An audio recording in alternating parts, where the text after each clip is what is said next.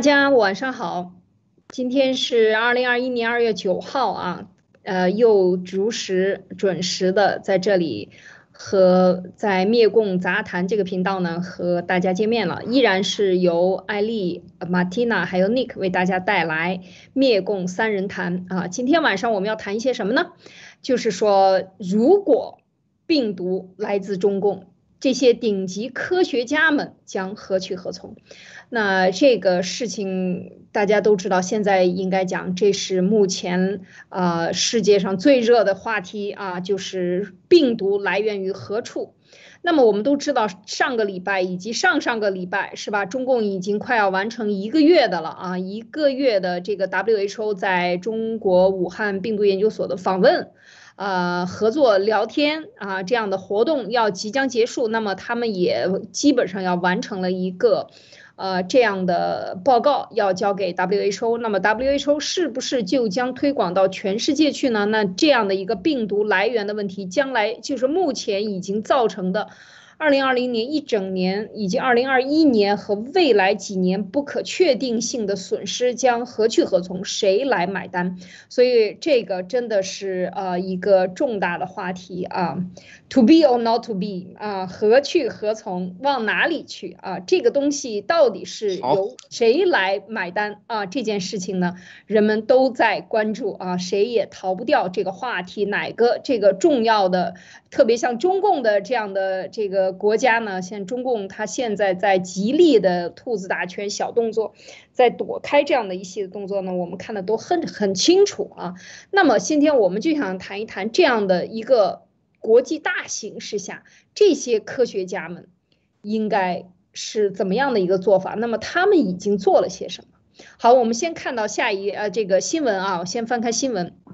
看这个最近的呃，大家知道整个 WHO 是有是以谁来进行这个牵头的呢？这个牵头人呢就是 Peter Daszak。Peter Dazak 这个应该讲呢，他曾经啊，今天的《每日邮报》呢就爆出来了这样的一条消息啊，一月九号啊啊。这个二月份的这样的一份报道啊，曾在二零二一年的一月九号提出过这样的质疑啊，《每日邮报》就是星期天报纸的里边的一个大幅的一个整篇的报道，就讲到了什么呢？就讲到了 Peter Dazak，他这位英国的科学家曾经帮助了这个中国的呃蝙蝠女。叫石正丽来帮她完成了这冠状病毒的这些一系列的实验，那么她又作为了一。WHO 派往中国的整个调查队伍的领头人，那这一件事情是不是会引起啊这个叫做利益冲突呢？或者是说他既是相关人应该回避，可是为什么他没有回避，却被 WHO 作为了领头人？那我就想从这一个点上呢，我们进去看一看，就是因为我们之前在路德社的节目里已经做了很多期了，就是这些啊重要的人士，我们看这。这一篇报道里边专门讲到了这两张照片啊，一张照片是皮特的扎克曾经和石正丽进行这个在实验室里边做实验的这样的一张照片，另外一张。是呃，他们庆功，或者是他们在喝酒。石正丽和谁呢？和这个叫王林发的啊，大家可能耳熟。就是这现在是应该讲在新加坡，但是他是真正的石正丽的呃带头人，或者是他是石正丽的老师，是他把石正丽带入到冠状病。病毒这个领域来的，他也是真正的中国呃科学界里的这个冠状病毒的大佬一把手啊，第一把交椅。那么最右边呢，这就是 Peter Daszak。大家看到这样的一个专门冠状病毒的小圈子里边呢，呃发生的这样的一件事情呢，其实他呃英国的《每日邮报》谈到这个问题呢，就是讲到了一个利益冲突。其实我们也知道。这个不冲突也不行，因为这个圈子，我们知道这个，呃，严立梦博士给我们都讲过，圈子很小，那互相你认识我，我认识你，互相之间早有合作，你的项目也是我支持的，我的项目也是你支持的，互相之间不分你我，这才是现状。那么在这个问题下，我们就回到今天的主题，第一呢，就是我想谈一谈，就是关于科学家。来引导世界的风向，然后国际组织来用科学家来给整个的调查做一个风向，然后全世界执行这样的一个模式，是不是说能够达到真正我们预想的科学的效果？另外呢，就是说这样的科学家他参与了，他既是呃裁判员。又是运动员啊，他两个角色都参与，那是不是有利益冲突，或者是说这种现象的存在是怎么一回事啊？我们今天就这几这两个话题，当然后面我们还会有其他的话题，我们一起引呃来跟大家分享，来讨论这件事情。好，先请啊 Nick 跟我们分享一下你的看法。对，呃，谢谢艾丽姐，这个确实就是说，这个呃病毒的圈子很小，圈子很小的话呢，呃，很难避免这个利益冲突。但是是不是就不能避免？这这就是一个问题了。其实我们都知道啊，我们不说这个利益冲突不利益冲突了，这件事情本身从头到尾就是一场戏嘛。那你 你做戏，哎，就是做戏而已嘛。其实。你要去这个中国去调查哈，这个已经一年多了，那你这个这个按照是在如果是在刑侦这个领域的话，一个案件发生一年多了，这个现场都不知道被倒腾过多少回了，一年之后你再去查，基本上这个就是一个悬案一样，永远不可能再查出真相了，因为你有 这个超长的时间去做任何你想做的伪造的。这个现场，对吧？所以我觉得，呃，整个这个过程其实就是一场做戏，只不过呢，他这个做戏呢，呃，又又还是能露出来这么多的这些，啊，这些疑点啊，就专门挑了一个这个呃石正丽的老朋友去这个调查所谓的现场，但实际上我们都知道，华南海鲜市场早已经没有了，已经被摧毁了，然后这个。打扎克在这个视频里面说去看什么排水沟啊，什么查这些这些角边边角角的这些这些角落里面啊，我觉得这这有意义吗？我觉得完全没有任何意义，而且我觉得整个这个事情凸显出来的这个作用啊，就是说它是强行的去扭曲现实，就是说就是就好像这个是这个华春莹或者说是赵立坚。在那个发布会上面，他明明大家都知道他在说谎，他也知道你在，你知道他在说谎，但是他依然要说谎，没有办法，因为他只有两个选择，一个是真相，一个是说谎，他不可能告诉你真相，所以他只能硬着头皮说谎。那这体现出来的结果呢？我觉得对这个国际社会应该是没有任何作用了。我觉得哈，呃，但是当然了，对于那些呃不关心这个真相的，或者说是。呃，就就认定了这个来自自然的这些人群啊，就可能会加强他们这样的一个认识。但是我觉得更重要的是，他是通过这种方式呢，呃，而且国内肯定也不会报道说这哥们儿跟石正丽是老朋友了，对吧？专门挑一个这个，呃，这个这个这个熟人 过来检查，大家都知道有什么猫腻。但是我觉得他这里面会体现一个效果，就是说对墙内的这十四亿同胞的洗脑会加深，就是说。其实你现在跟墙内的这些朋友们聊，几乎没有人能就是说跟我们的观点是相似的，哪怕接近都没有。他们都认为这个病毒不可能是实验室的出来的，不可能是人造的，这个就是美国的，对吧？这个就是什么自然的，这个就是蝙蝠身上的各种各样的说法。但是他绝对不会说这是就是你 CCP 病毒。所以这个效果如果一旦呃产生或者说加强的话，其实是有助于。CCP 去苟延残喘他的这个政权的，对吧？因为十四亿人站在他这边嘛，十四亿人他可以向全世界宣称，哎，我们十四亿人不同意、不接受，对吧？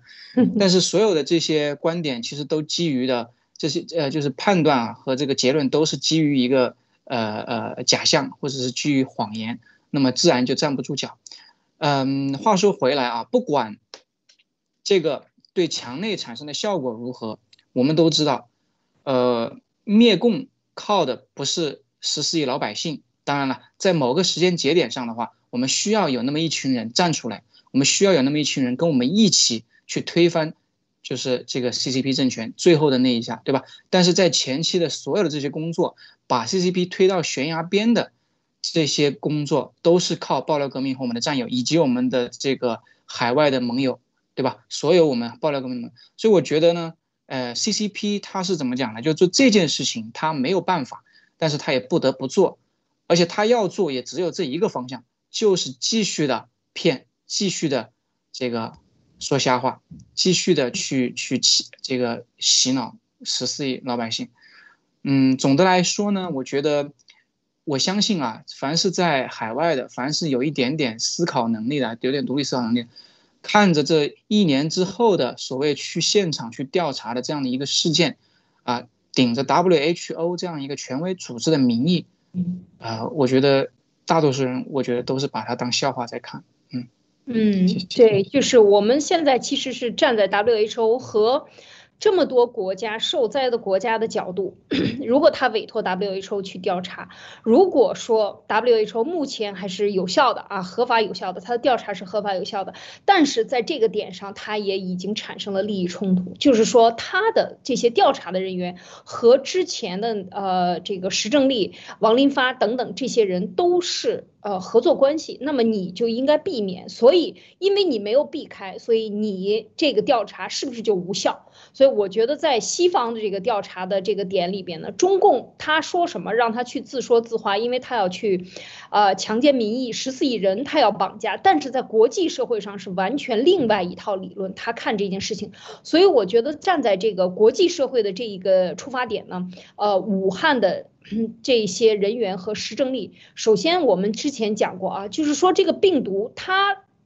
它的最根本的绕不开。之前讲过很多，中共想在国际社会上想甩到自然来源，但是没有找到中间宿主，已经各种动物全部都用遍了。那么现在就想，不是自然来源，是不是美国来源？对啊，这是中共想的，但是目前 WHO 还是在调查来自中国，因为最早的爆发是在中国。那么现在它就是在搪塞，呃，不来自中国。但事实上，我们抛弃这个科技的科学的本身，就是之前啊，像严立梦博士讲的很多专业的知识里边，它的倒推和它的正推，正反两个面的推，都已经复原了整个个整个的作案现场。这一点就已经其实坐实了，所以这些动作呢，我们不谈科学，我们就谈科学的这个方法。他现在所谓的用一个科学的方法，派一些科学家，你这样去调查，本身你就有矛矛盾冲突。那么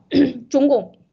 另外还不要忘记，整个的这个病毒的骨架还是来自于中共军方，而且中共军方。多次提到过用基因武器、用这个病毒等等等等来做，来来，曾经石正丽是最早的在美国、在加拿大、在英国啊，就是要做这种这叫呃功能增强型实验，但是被美国呃停止了。大家不要忘记这件事情，二零一五年曾经被美国的实验室停止，不再给他资助。为什么？就是因为这种功能把病毒的功能增强，你要干什么？无非是要感染人，你打开了石正丽和王林发都是最早最早的能够啊研究出来能够打开人体 ACE2 和和这个蝙蝠病毒呃结合的人。另外，你已经打开了这扇钥匙，然后你还要增强病毒的功能，你不是谋杀害人类吗？这种事情是违反了。作为一个科学家的基本人类底线的，所以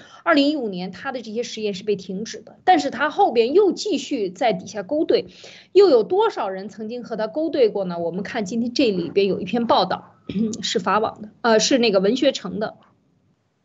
讲到了现在在国科学界探讨一个问题，就是说，如果资助中国。制造毁灭性的武器，英国的两百位学者恐将面临十年的徒刑。就是说，在不知情的情况下，因为中国制造武器的时候，它是一个一个，你看一个病毒几万个碱基，那么它把中间的一段拿出来让你做这个，比如说这个让你做酶福林酶切位点，那个让你去增强它的什么 S 一 S 二的这些蛋白的功能等等啊，这样的就是。因为它太长了，很多地方它可以去功能。那这些实验室在不知情的情况下，如果帮助中国政府、中共国的政府制造了毁灭性的这种生物武器的话，面临最高十年有期徒刑。这个就是在讨论，在国际社会真正在讨论的。我觉得这种恐惧和大家。做病毒学的心里都是心知肚明，你知道你其实永远是在一个灰色地带，做好了能够做出疫苗防疫，做不好，或者是说有人给钱让你去做恶事，那么你你这个技术是完全可以达到的，就是魔鬼达到助推魔鬼。这个毁灭世界的这样的做法，所以这些科学家在《泰晤士报》里边也探视他，多达英国当局多达对两百多名当地多所大学从事学术工作的市民提起，就是呃这个告诉他们啊，告诉他们说涉嫌高度敏感的军事科技技术转让。转展的交给了中国，就是违反了这些出口管制令，最多有可能因为什么？为什么他要对中国进行限制？因为大家都知道，在文明世界，中共的这个是没有底线的，它是集权的统治，这才是国际社会真正的。我们讲他吹牛，做媒体怎么吹牛？他毕竟不是立法机关，他也不是执法机关，因为立法机关、执法机关会通过这些信件告诉各个大学，你们搞的这些研究不要被。啊，这些先进的科技如果被中国政府吸收了，如果你们在不知情的情况下参与了，你也有可能被判刑。为什么？当年纳粹的时候，有多少科学家、医生、医学医学界的科学家做了参与了这种人体实验或者细菌武器实验的，最后都是被审判了。大家要知道，你的这个罪行，作为这些地方的人，他。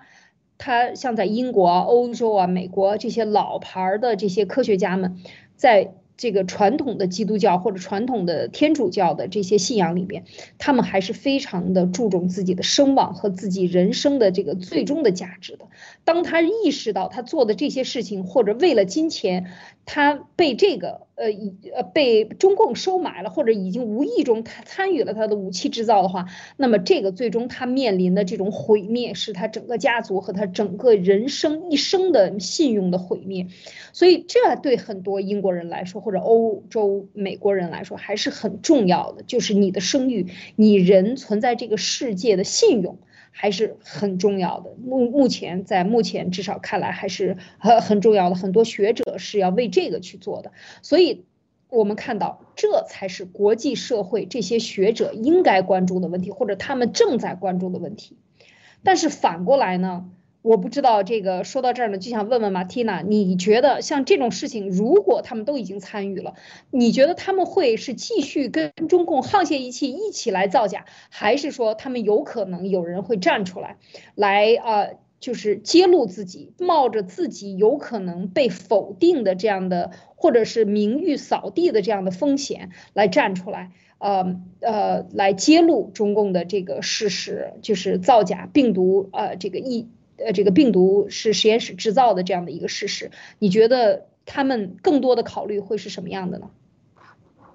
嗯，我觉得现在最大的这个情况就是这个病毒已经非常一发、不可收拾了。就是在这个病毒超过一千九百万，也就是超过了最严重的之前我们知道的艾滋病的那个呃中中这个病毒率之后，就已经是。呃，中病毒的这个人已经是多到让人无法想象了，就更不要说现在是一个亿多的人，呃，中的这个病，而且这个病毒里面是呃一个人造的，就是科学家都会知道这个里面是又有艾滋病，又有埃博拉，还有呃还有肺鼠疫啊，有各种各样非常严重的病毒在这个当中去。那么如果是这个科学家他资助了中国来制造这种武器的话，这个武器就像是这是一把刀，呃，这个并不像是一把刀，就是因为刀是可以拿来切菜，你也可以用这把刀拿出去杀人，但是这种病毒增强的这种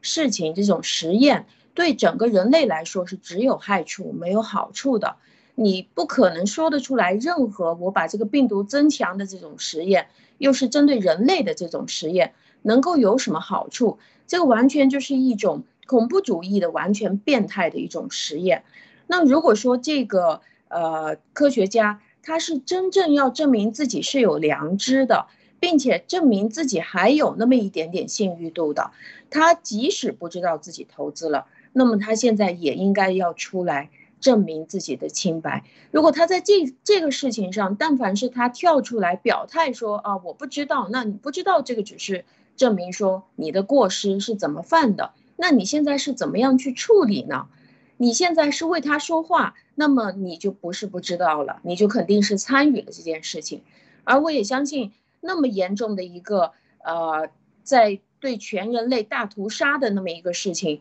呃，而且是在前两天，我们不是看到路德上路德社上面也有报道，就说这个病毒现在已经证明出来，对所有的男性中毒的患者都会减少他们的生育能力。那么这个完全就是一个全球的一个人类灭绝的一件事情了。我相信这个一定不是什么十年徒刑的事情，只要是参与的这个科学家，他只要是知道这个严重性的话，我觉得他现在最好的方法就是马上站出来，并且和这个事情撇清关系。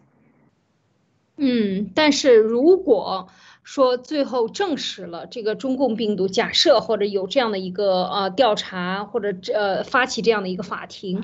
就是对中共呃病毒来自中共实验室啊，不一定是武汉实验室，是来自中共实验室制造，然后有意投毒。如果说真的是在发起这样的一个论坛，你觉得这些科学家，嗯，他会站出来站在被告席，或者主动的去承认这个错误吗？因为大家要想到，最终。呃，不是一个不是主主动承认，另外很多科学家，他第一他可能是这些科学家是评判者或者被叫做呃这个叫做陪审团，那另外一个呢就是有一些科学家可能要成为被告或者是证人，那在这种情况下，其实这些科学家你有没有发现，这些科学家的发言将决定了中共能不能被定死在这个。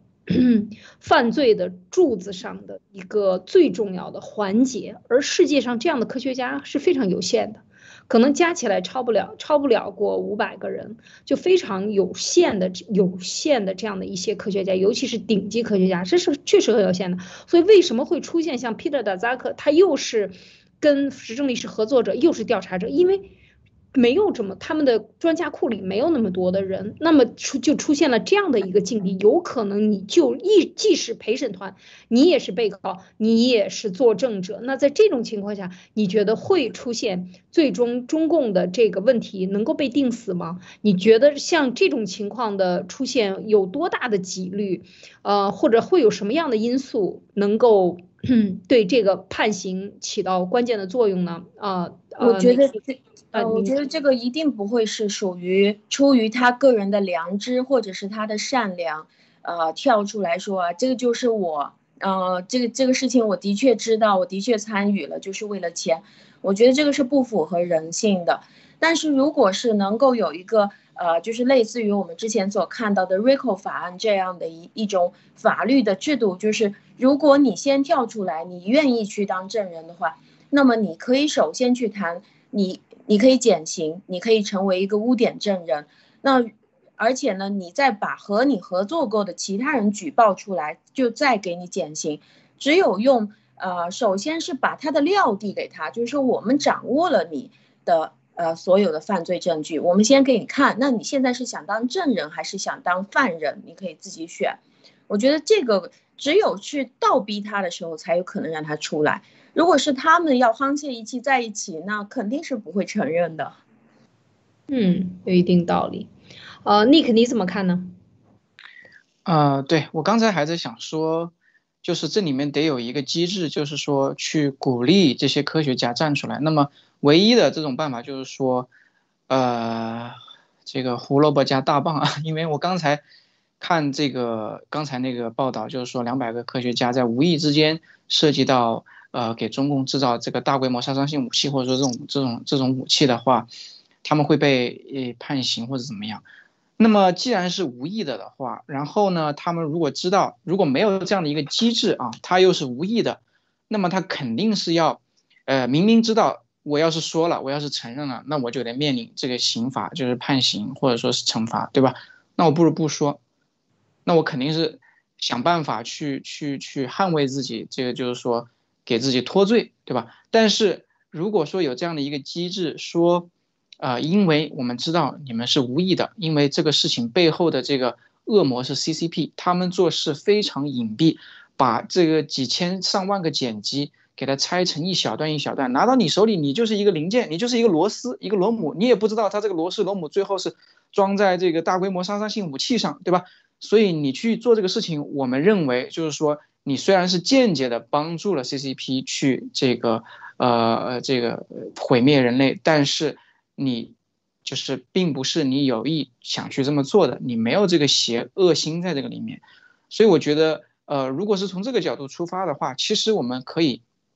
啊，就是说，不是我们可以啊，就是说，呃，如果有有这样的一个机制，去鼓励那些科学家及早的站出来，并且证明自己当时这个整个参与过程是在一个并不知道他的全盘计划，也没有办法去知道通过他所手里做的那个项目去知道整个全盘计划的呃这个情况的话，是可以，就是说，呃，这个。这个这个有一定的这个减刑或者说是嗯取消的刑这个刑罚的这样的一个考虑的话，那我觉得会有大量的这些人会站出来，因为嗯，首先他们做那些项目，他不是要来害谋财害命的，对吧？他就是一个正常的科研项目，中间对吧？一个一个一个很小的一个部分，那么这个他做的这个项目可以被用来做任何的事情，但是他不会想到说这个东西是用来。呃，这个杀害或者说是谋害全人类，对吧？那就像我刚才讲的，你做一个螺丝螺母，谁知道它是用在哪里呢？你可以用在任何地方，你不会想说这个东西最后要去用在一个大规模杀伤性武器上，对吧？所以我觉得有这样的一个机制的话，呃，的的确确，我相信是有一定的效果的。嗯，但是呢，这个里面就要看了，就是说这些个科学家，我们现在说这个病毒啊，因为这个整个。呃，到目前为止，到目前为止，除了严立梦博士和最近出来的在这个 Fox Fox News 或这个呃 War Room 接受采访的那个科学家，我们看到真正这样站出来，哪怕是作为第三者去评判这个事情，去呃支持严立梦博士的科学家，真的是少之又少。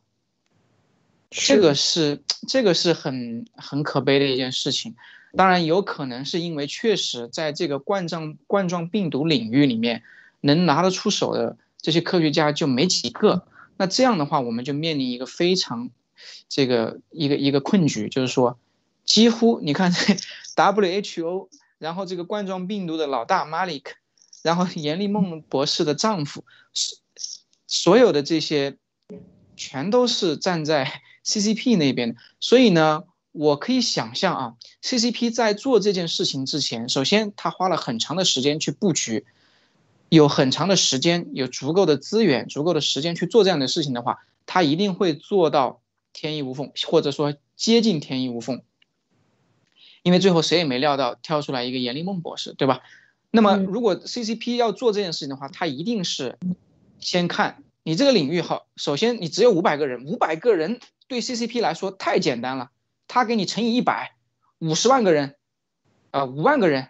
去蓝金黄这五百个科学家，去用各种手段让他们掉入 CCP 的陷阱，从小到大一步一步，可能最开始只是一张发票，到后面就是可能就是这个威逼利诱了，对吧？他可以用这种循序渐进，用足够长的时间把时间拉长，然后用足够多的人去。盯着你，对吧？因为这个这个这个方法，或者说这个这套战术，在路德的节目也揭露过的嘛。这个 CCP，对吧？他们在海外用所谓的人人海战术去围住那些那些这个有影响力的政客也好，商界精英也好，通过影响他们，让他周围充满着、充斥着全部都是说 CCP 好话的人，去影响他们的这些观点或者观念，然后慢慢慢慢的去把他们拉拢。所以。如果是 CCP 要做这样的事情的话，他绝对做得出来，你觉得呢？所以我觉得现在面临的困局就是，呃，站在严立梦博士这边的科学家太少，我们得想一个办法，怎样才能把他们一个一个都拉出来，对吧？如果这样的声音或这样的科学家越来越多的话，那我觉得，呃，这个事情就相对来说会好办一些。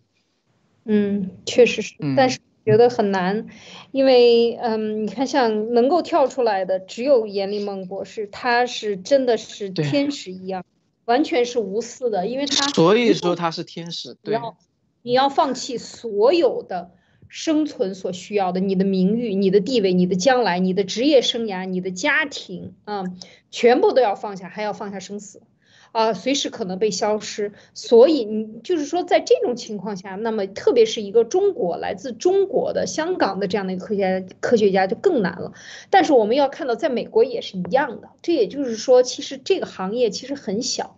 那么这个时候呢，我就觉得确确就是有很大的难度。我们看到，其实整个的真相的，我们在过去一年里爆料革命多少人次的这样的去宣传，很多人都知道了，但是就是主流媒体不报道。所谓的主流媒体不报道，为什么？就是所有的人都被威胁了。当所有的人都被威胁的时候，特别是像这些科学家，就这么多人，他是非常弱势的一个群体，所以这些科学家。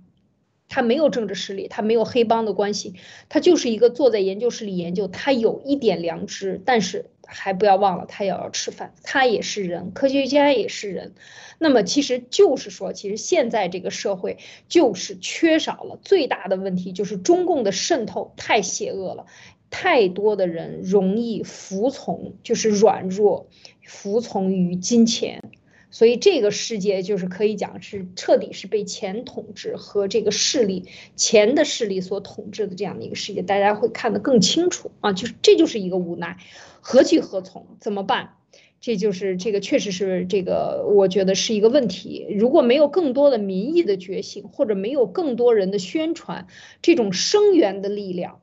其实是非常大的。就是声援的力量啊，就是别人支持你，口头支持你，从电话、电视、媒体上支持你，这种力量是非常大的。就是说，就是因为这些力量也被控制了，那么这些科学家本身的吃饭的饭碗也有可能会丢掉。你只要一说就丢到饭碗，所以几方面都不行，最后就逼到把。他们逼到一个墙角，就是只能不出声、不做声，很少的科学家做一下声，有的文章就被拿下去了，是吧？然后就被辞职了。之前我们都讲过，在二零二零年三四月份的时候，有澳大利亚的科学家，还有印度的科学家，被这个文章都被拿下去了，讲到里边呃加进了其他的这些病毒，马上就被拿下去了。这个这样的文章，然后还有的科学家可能就被消失了。都是随时可以发生的，所以这就是一个现状啊！所以我们为什么说我们的声音如此重要？好，这是第一个。下面呢，我们再看，我们再看，呃，Peter Dazak 他说了些什么？这就是说我们说到的下一个话题，就是说他的，我们讲他的这个逻辑关系。即便是他发出来，我们也能随随便便就看出来他的中间的问题。他一上来就谈武汉华南海鲜市场，大家看到这一点了吗？就是说，嗯，我们之前讲的这个是给你一个，呃，给你一个预设的预设的一个话题的一个结论。之前我们 Tina 嘛，Tina 也讲过，先给你结论，然后再给你分析。这个时候你就被他的文章、他的宣传套进去了。就是这样，他先告诉你武汉华南海鲜，谁说这个跟华南海鲜有任何关系吗？没有人说，只是那是一个爆发点而已。谁做的，来源于哪里，跟这个华南海鲜市场到底有多少多大的关系？可能完全没有关系啊，那只是一个实验场，或者那是一个爆发点，但是是来自于哪里，跟那个地方没有关系。所以这个当这个文章出现的时候，我们看它里边讲到的这些东西，我们是想。就是想跟大家分析它的这个逻辑，所谓的伪逻辑之间的这个，呃，这个定义，就完全是当我们的观众越来越清醒的时候，就看出来它的关系。他就是讲，他说中国在配合，是吧？讲出中国的态度，然后中国提交了一个深思熟虑的需要考察的地点和交流的人员啊，那么就是小商小贩了。然后就是华南海鲜市场了，刚才尼克也讲了，这就早就拆光了嘛，这个地方，那么这都是深思熟虑的。然后当提出这些东西以后，中方没有反对意见，那么完成了实地考察。实地考察主要是哪儿呢？他没有说。但是在标题里已经告诉你了，就是华南海鲜市场，是吧？所以因为这个地方是最开始发源地，那么大家都想知道那儿去了些什么。但不是所有的科学家都知道中共国干了些什么。要知道这条街整个的摊贩甚至都被遣送回家一年了。怎么可能还有留下来的任何病毒？病毒能存活在那个犄角旮旯里存活一年吗？然后这个皮特呃达扎克还去了厕所，还去了这些网格，还去了垃圾桶里去看，这只能说是非常低劣的表演啊！就像刚才尼克讲的，这就是一种表演。但是在这个表演里边，他为什么还有一定的话语权？就是因为他。他就是利用了这个倒推逻辑和等等相关的一些方法，待会儿我们请马蒂娜来跟大家分析。但是我觉得就这一点，大家我们的观众已经越来越清晰的看到了这个 WHO 的这种低劣。我们就是希望让更多的人看到它的低劣，或者是说更多的有良心的科学家，真正的再也看不下去了，能够拍案而起。这样的科学家太少了，就像。呃，就像纽约市长呃朱利安尼先生一样，能够拍案而起的人太少了，所以我们真的是呼唤这样的人，所以我们还继续跟大家讲这件事情。呃，马蒂娜，你有什么要分享的？在这个问题上，逻辑上？嗯，在逻辑呃逻辑呃，我我可以再讲一下刚才的那个，有我有一点想法，就是我会觉得说，目前我们所。就是我们能够在在我们的爆料革命的这个媒体上可以看得到的，就在全世界关于这个病毒可以看得到的是，呃，我们现在公布了这个科学报告两份，是非常准确的说明了这个病毒为什么是来自于呃中共，为什么是中共的军方跟着实验室合作做出来的。但是我认为，如果是要让科学家这些所这些一起呃制作的这些或者是。这些间接参与的科学家要跳出来的话，这两个科学报告好像并没有抓住他们的痛处。那为什么他们现在我们要去思考，为什么现在他们要躲起来？为什么他们现在要闭住他们的嘴？因为中共很可能抓住了他们的痛处，而现在这两份科学报告还不足以抓住他个人的痛处。就现在他能够，他作为一个科学家可以看到的东西就是。哦，你已经分析出来了，我也认同，我可以暗自认同。对你说的非常对，而且你的这个东西就是真实的，就是呃，就是非常完美的说明了这个病毒的来源在哪里。但是跟我有什么关系呢？我最注重的是我的工作还在不在，我的家人还在不在，我的未来的收入还能不能在？那我相信，当中共，比如说，当这个人他的生命受到威胁的时候，或者是。他实际的跟着这些人一起去勾兑的这些证据被拿出来的时候，拿给他拿到他的面前的时候，说这个事情，如果你不跳出来，你就会失去你的安全，你就会掉入危险的境地。那我认为这样就会让他进一步愿意跳出来。我们不要去期待，因为我们已经看了那么长时间了。我觉得不要去期待这些人出于良知，呃，跳出来说哦，我想当好人了。现在。我觉得他好像已经没有那么大的动力了，但是只有真正用一个可以打脸他，而且直指他名字的，可以让他身败名裂的证据，当把这个东西送给他的时候，呃，我觉得他跳出来的可能性就会再一次增加。嗯，有道理，确实是，就是说这些科学家他能够，呃，就是能够真正。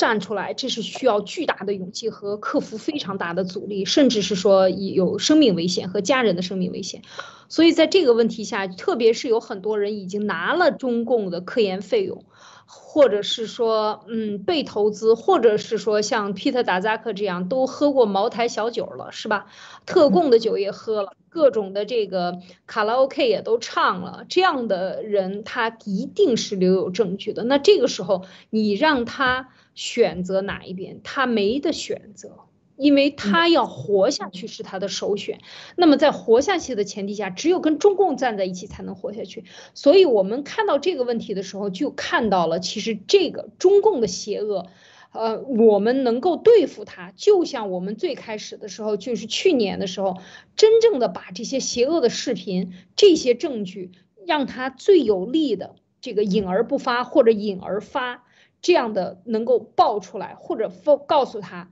真正有你一条活路，你只要配合调查，我们就给你跟你做这个司法合作，然后你交代出来真正的背后的这些指使人当时是怎么复原的，你得到了像美国这样的政政权能够给他以大赦，或者给你戴罪立功。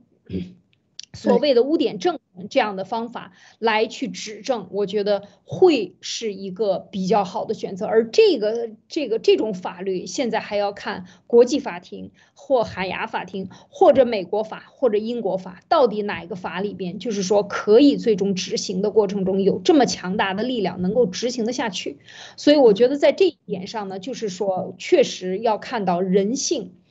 它就是这样的，这就是客观存在的。所以你你是不在那个位置上，很多人说他怎么不站起来？当你去批评别人的时候，你先想一想，你能不能够抗拒这么大的阻力？如果是你，你能不能做到？所以我们在这一点上呢，但是因为这件事情它关乎是是。人类文明，大家要知道，为什么有的时候这两天，其实在讲到包括 VOG 的事情，包括爆料革命的事情，在讲到这些事情的时候，我们又要说它太重要了。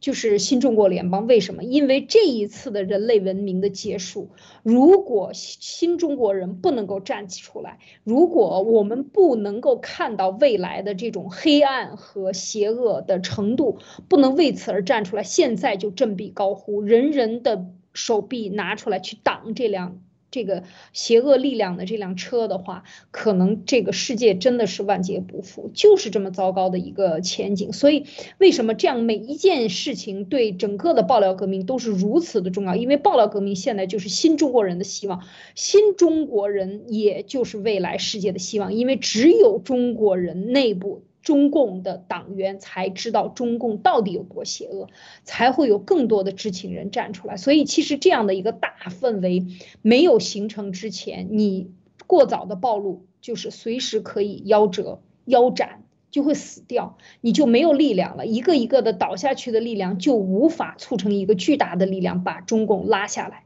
所以我觉得这个也是，其实我们的战友越来越多的看清楚这个局势的情况下呢，会会更加的知道这个传播真相的重要性。我我是觉得是这样。所以这些科学家，我觉得他们都是有良，只是等待时机，什么时候才有这样的环境允许他们安全的保留自己的情况下，又把真相说出来。我觉得这个是我们要真的是设身处地的要考虑的，嗯，而不是谩骂，是不是？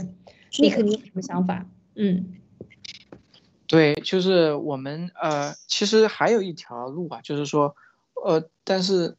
就跟您刚才讲的也还是有区别的啊，就是说我们一一条路是说，那那些科学家真正的科学家跳出来，然后呃去去法庭上去呃指证啊，或者说是承认自己原来做过呃这些。呃，这些这些事情啊，帮助中共去做这些事情，但是呃，别忘了，我们另外还有一些人，一些科学家，一些内部人士，像七哥所说，他们都已经逃出来了。像这批人，我觉得是我们真正可以去信赖和依靠。呃，就是说，呃呃，得到他们的帮助的话，我觉得是可以真正的去证明很多东西的。就是说，呃，这些人是可能真正的参与到其中了，呃，或者说这些人是在。呃，这个项目中是有所呃见闻，或者说是就像是证人一样的，对吧？还有一些情报的东西，那这些人带出来的，也就是说，其实，在严立梦博士后面，因为严立梦博士是第一个跳出来让世人所知道的。那呃，在严立梦博士后面，还有一群呃默默的这些现在还大家不知道名字的呃一群英雄，也是可能逃出来了。像七哥所说的，然后呢，他们也在世界的可能各个角落里面，正在做着相关的工作向前推进。同时呢，呃，有的是情报，有的是证据，有的是法法律这条路，对吧？可能这些人都在做着这些这样的工作。那么 CCP 现在包括 WHO 去做这个调查。那都是浮在面上，那都是为了宣传，那都是为了尽快下结论，说这个没事儿，对吧？不是什么实验室造的啊，也不是来自中国的，这个没关系，让他们弄。但是真正实质性进行的工作，我相信在某个角落，在呃某个暗处是在向前推进的。那么这群人，我觉得是我们真正最后可以依靠的力量，去啊扳倒这个 CCP，或者说是去向全世界证明啊这个病毒的真相。那么，嗯，我非常期待这一天。包括呃，七哥之前还讲过，就是有一个科学家在在军方的人员是吧，在在欧洲死活不肯来美国，不肯去美国，对吧？然后。呃，他最近也消失了一段时间，消失了，因为这个川普总统没有连任，对吧？但我相信这些人他不会真正消失，会在某一个合适的时机，在某一个恰当的地点，可能又会出来。因为既然他们都已经逃出来了，你想再回 CCP，毕竟只有死路一条。你唯一的办法就是跟世界的正义力量合作，去扳倒 CCP。那这样所有人都能获得最终的安全。嗯，说的是啊，就是这是一个真正的，我觉得就是力量的较量啊，就是像之前马蒂娜也提过，就是这个世界的暗的力量或者黑暗的力量。他在明面上这样做，可是你要知道，他一旦形成了 WHO，一旦形成了立法，或者是说形成了海牙法庭的审判，然后这些审判都是由中共安排的这些科学家来做的，那么即便是走一个假的过程，但是他是得到世界秩序的整个地球村的所有国家认可的。是大家预先设定了这样的一个游戏规则，然后他是按照游戏规则走完了这个流程，而我们想推翻这个游戏规则，那就难了，就有一点像海航的王健，他一旦在他死后马上立案结论结案立案结案，你再推翻他，在这个国际社会上的这个力量阻力就非常的大，所以为什么争分夺秒啊？中共现在是在利用整个美国政局。不是那么稳定。川普总统的这种强硬制度下去以后的这样的一个真空时期，玩命的在全球推行他的所有的合法性问题，中共政权的合法性问题。所以我觉得这确实是，嗯。嗯，我们当然有信心，但是也要付出努力啊。但我们相信新中国联邦的这些啊这些科学家，他要站出来。如果没有一个成熟的国家，或者有一个真正的坚实的不出卖他的政权，不像拜登政府之前出卖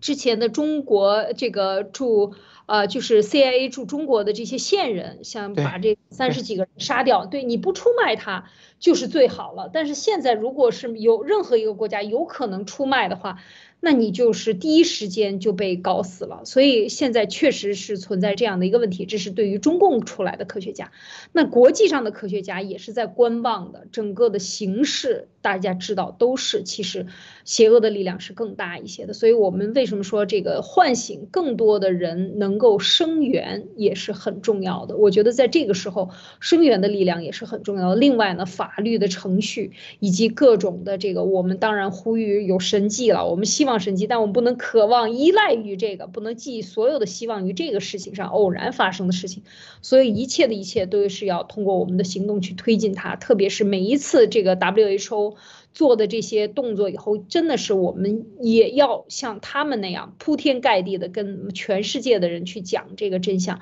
才能够换回来更多的人的对他的质疑。只要有一些国家、有一些政权对他能够质疑，我觉得他就要小心了，因为他毕竟是一个群体选出来的这样的一些代表。那么这些国家提出质疑的时候，那的 WHO 就要尊重这些国家的意见。所以我觉得，呃，除了中共控。控制的这些严密控制的 WHO 的这些成员国以外呢，我们确实是说有影响力的呃战友们一定要去发挥自己的影响力啊，这是我在这儿的一个呼吁。另外一件事情呢，就是说最后我们就说一说，就是科学家，我们说来说去就是还是说到科学家，这就和之前讲到的这个大重启也好，就是中共的集权统治也很重要，就是他的这个。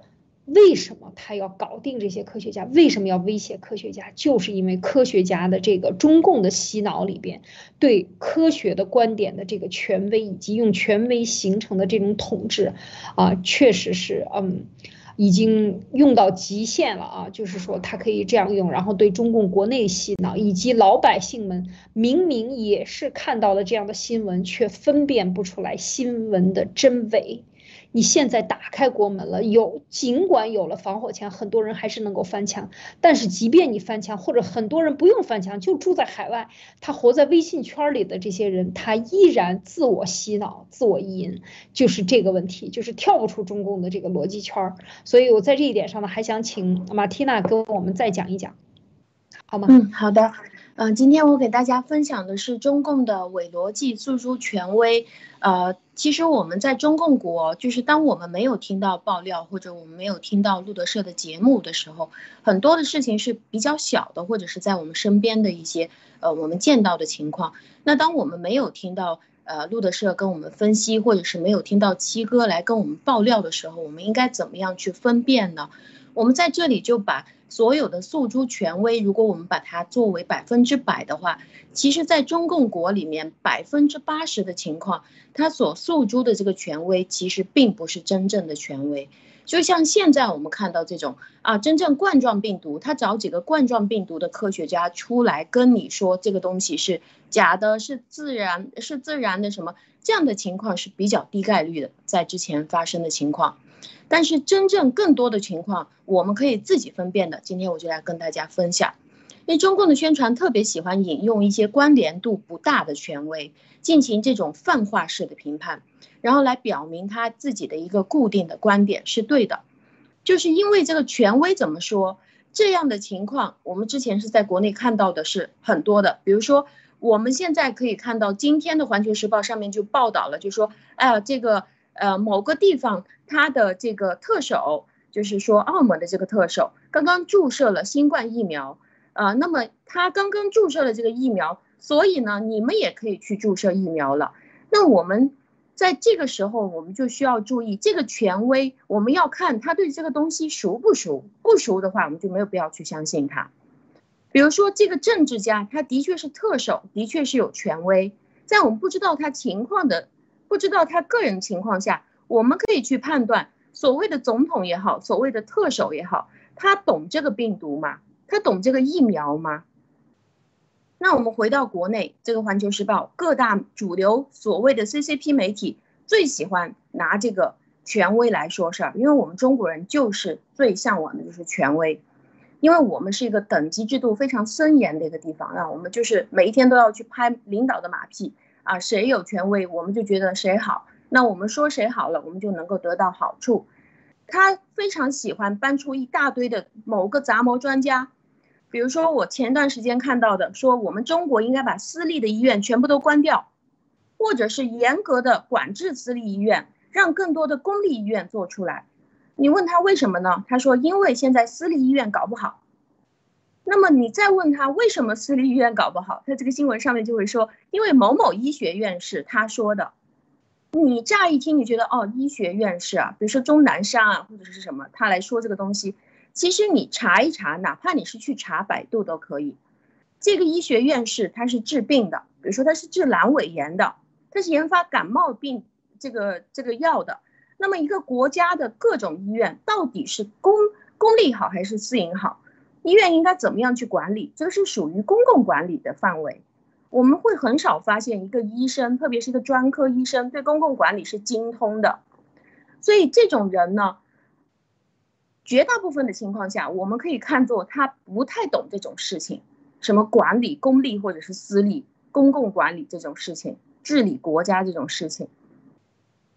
事事实上，全世界的发达国家这种经验都证明了，最好的医术。最好的医院，它的发展永远都不是所谓的公立医院，而是在私立医院里面。因为一个医院要经营的好，核心就是这个医院要有自己的特色，他要对他自己的医术非常的专，而且要有属于他自己的，呃，很强有力的医生在里面。因为在欧美国家，这样的情况是永远不会乱搞的。为什么不会乱搞呢？因为他们的医疗监督部门。每一个这个医疗监监督部门的人工作积极性非常高，那他们的工作积极性为什么高？因为他们的工作积极性如果不高的话，这个地区就会医疗事故频发，那么他们在下一次的选举当中他就会完蛋了。所以他的这个由于他的监管机构存在着非常强有力的对于所有医院的这种监管，这个是核心的问题。所以呢。不管这个医院它是公立的还是私立的，到最后只要是监管的非常好的情况下，那么他的病人越多，他的收益就越高，他的医生也可以聘请更专业的医生过来，这个医院就会越好。所以这个和公立私立就没有关系，这个也是我们不用去看路德社，我们就能清楚的。嗯嗯，所以当这个，嗯，所以就是我们要注意的，就是就像现在国内也开始煽起了什么啊，全球都喜欢，呃，全球都很喜欢这个什么，嗯，叫做，呃，这个计划经济是吗？那很多人，我们中国人，我们都会，呃，一开始听到计划经济啊，或者是听到，呃，叫做什么，嗯，公有制啊这些事情，我们就会认为啊，我们是不是中国？我们中国是不是全世界这个搞主张计划经济研究的最好的一个地方？但是其实这个是错误的，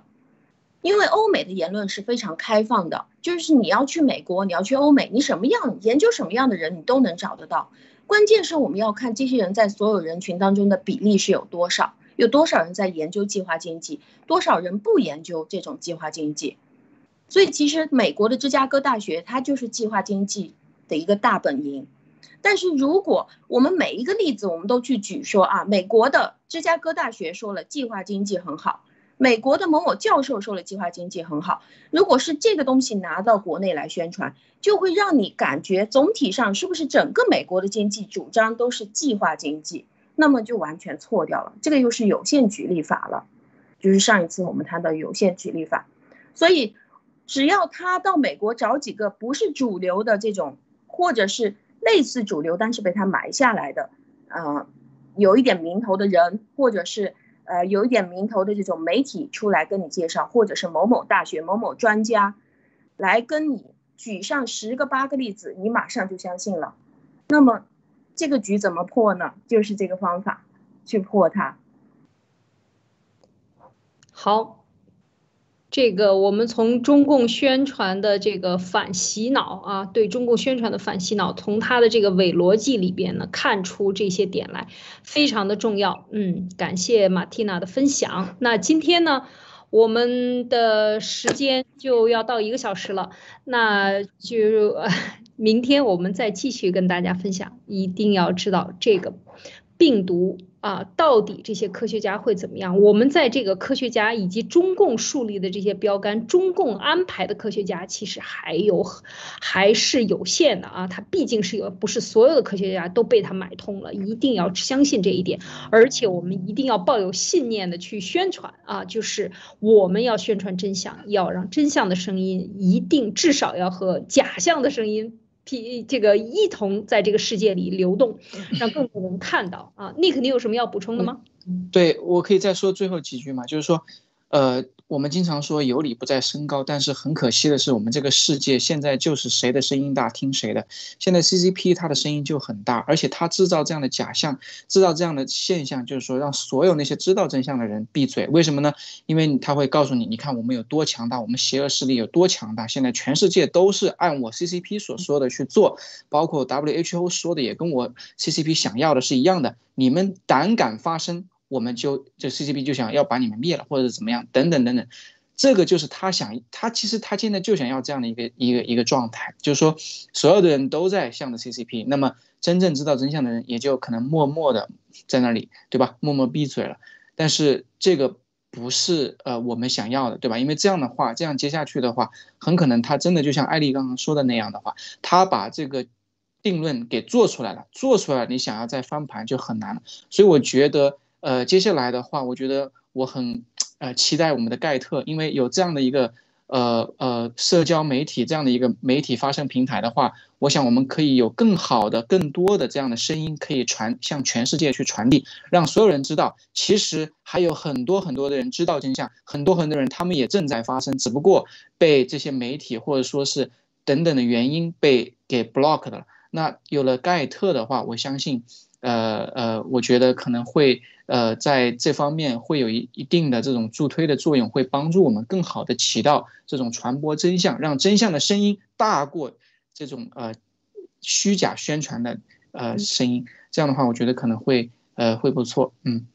好，就是这样。所以我们看到这个。不要因为假象说假话，他都可以这么大声音。我们说真话，为什么要怕自己的声音的呃这个大呢？更应该理直气壮。所以这才是我们应该有的。这个世界就应该为真相而存在。好，今天就分享到这些，明天啊灭共三人谈继续谈。好的，再见，拜拜。